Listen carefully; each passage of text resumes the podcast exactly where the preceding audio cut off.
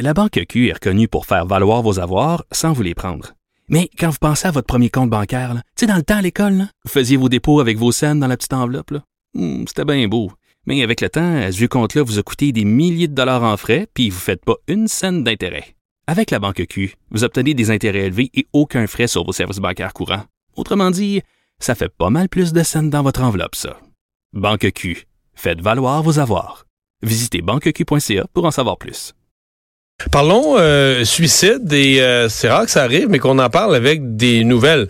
On peut dire chaque suicide est, est triste et inacceptable, mais quand on regarde ça dans l'ensemble, euh, les statistiques s'améliorent vraiment. Oui, du moins statistiques encourageantes. On va voir si c'est une tendance de fond euh, qui semble être au-delà des disons des fluctuations qui peuvent être euh, annuelles ou statistiques.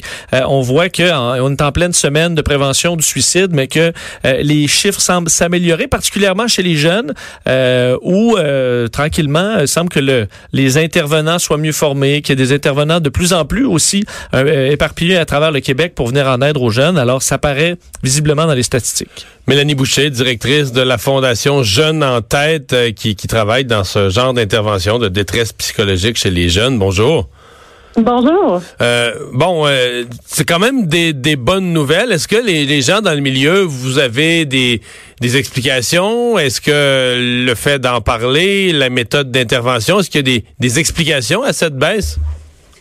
Absolument. Il y a des belles explications. Premièrement, nous, on est très heureux euh, de pouvoir constater ces chiffres-là, cette baisse-là auprès des, des adolescents, d'une tranche d'âge qui est très affectée. Là, on s'entend par euh, une détresse psychologique. Euh, les enjeux de santé mentale débutent euh, généralement avant l'âge de 60 de, à, à à 75 là, dans ces âges-là, dans ce créneau d'âge-là. Donc, euh, nous, en fait, on a euh, comme mission là, de prévenir la détresse auprès des 11-18 ans. Et euh, notre action principale, c'est le programme solidaire pour la santé mentale. On va dans les écoles secondaires à travers la province depuis maintenant 20 ans.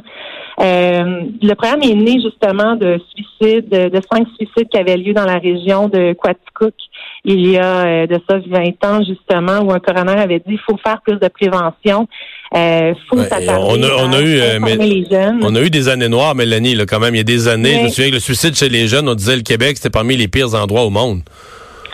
Tout à fait, vous avez tout à fait raison, M. Dumont. Puis justement, donc, le fait de, de, de faire ce travail-là, nous, on rencontre 50 000 jeunes par année, donc, à travers la province. Et on leur parle de qu'est-ce que c'est que la prévention, en fait, qu'est-ce que c'est que la dépression qui mène souvent au suicide et l'importance d'en parler, de faire tomber les tabous autour de ça et d'arrêter de penser qu'on est tout seul dans notre petit coin à vivre ça puis qu'on n'est pas normal. Donc, le jeune maintenant est beaucoup plus ouvert et il comprend mieux où est l'aide, parce que l'aide lui est pointée, l'aide lui est indiquée autant dans son école, dans sa communauté, euh, les lignes d'écoute qui existent aussi, qui sont là pour eux. Donc tout ça fait la différence et euh, tout ça, en même temps, aujourd'hui, on est heureux parce qu'on constate les résultats, le fruit de ce travail-là qu'on que nous on fait depuis 20 ans, évidemment, on se l'approprie pas à nous seuls.